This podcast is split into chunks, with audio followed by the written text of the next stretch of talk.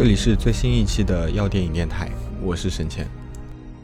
我有一个特别喜欢讲故事的父亲，讲的故事在小时候第一次听呢，觉得很有意思，但在长大之后就不怎么爱听了。记得在我结婚的那天，父亲对着满座的宾客又讲了一个长长的故事，长到大家可能都忘了这是我的婚礼，而不是他的故事会。他说，在母亲生我的那一天。他想去外面钓一条传说中的大鱼，并以此作为我的生日礼物。但是那条大鱼不吃鱼饵，只喜欢金灿灿的黄金，所以他脱下了订婚戒指挂在鱼线上。果然，鱼被钓了上来，但是戒指也被吞了。最后无奈之下的他，只能跟鱼协商放走它，拿回了戒指。这已经不是父亲说的第一个故事了。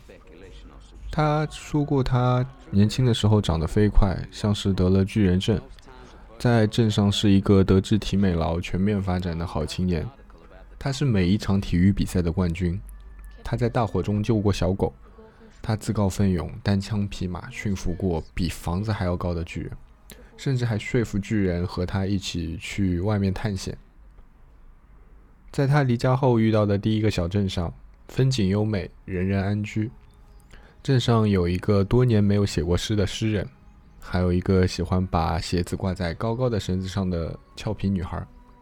镇上的每一个人都特别喜欢父亲，但是他后来还是决定要离开去冒险。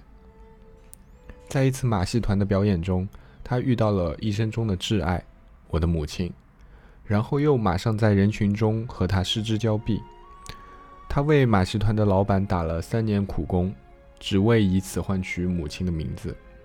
后来，他终于在母亲即将嫁给他人的时候赢得了他的芳心。但这不久之后，战争就来了。在他执行任务时，见到了共用下半身的连体姐妹花，和他们一起计划出逃，绕过了大半个地球。就在母亲都以为父亲已经阵亡的时候，他突然出现在了母亲的面前。这些故事，父亲给我讲了一辈子。但随着年纪的增长，我慢慢意识到这些似乎都是假的。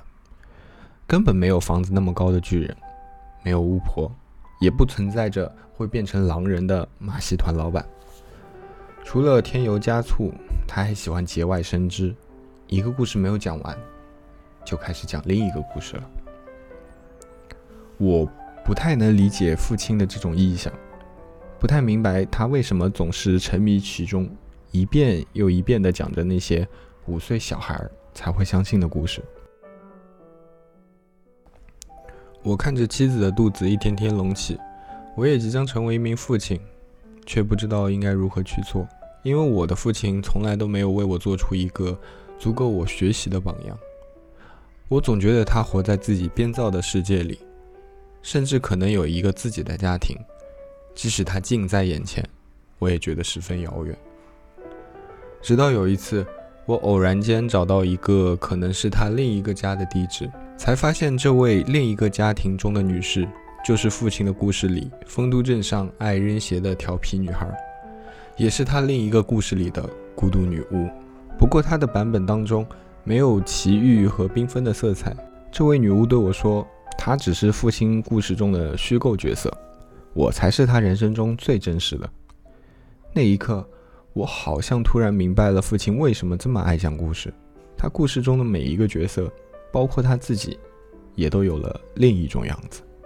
其实父亲并非像我以为的那样沉迷于自己的世界，他也知道别人是怎么看他的，但是他并不在意，只想做自己，讲那些添油加醋的故事，因为他觉得平铺直述的讲述故事的原貌特别无聊，真实很无趣。他编造的故事。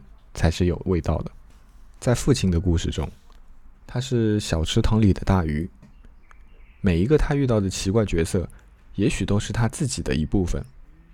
那个在小镇上吃不饱，要去寻找更大世界的巨人，是野心受困于现实的他；而丰都镇的诗人，则是心怀理想却能力不及的他。会变成狼的马戏团老板，是看似凶狠难以靠近，却只是孤独。不知道如何融入群体的他，别人眼中的傻子，需要比常人多付出 N 倍的勇气和努力来犯傻吧。我从未想过，父亲故事中的人物并不完全来自他的幻想。无论是女巫、巨人、双生女，还是马戏团团长，他们一个个都真实的生活在这个世界上，只是在故事中以另外一种面貌示人而已。我也没有想过，父亲一直不厌其烦地讲这些故事，并非完全是为了自我沉溺。他在我婚礼上讲的那个我已经听过了无数次的故事，那个关于我出生的故事，是他对无法亲自参与我的出生这件事情的弥补，一种虽然有些无奈，但也不失浪漫的弥补。要我说，站在水仙花丛中朝着母亲微笑的父亲帅极了。那是字典上的英俊都无法解释的帅气动人。在父亲离开的那一晚，我生平第一次为父亲讲了一个故事。在那个故事里，他最终变成那条传说中的大鱼游走了，而他故事里的所有朋友们都前来陪伴他的最后一刻。确实，事实上，父亲的最后一刻也是这样度过的。妈妈。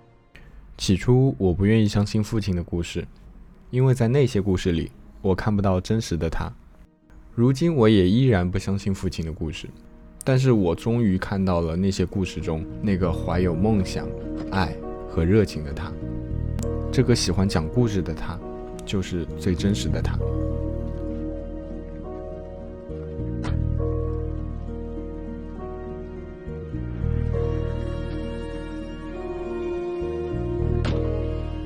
这里是要电影电台，本期您听到的故事来自电影《大鱼》。如果你喜欢我们的电台，欢迎在各大音频播客平台订阅我们，谢谢大家。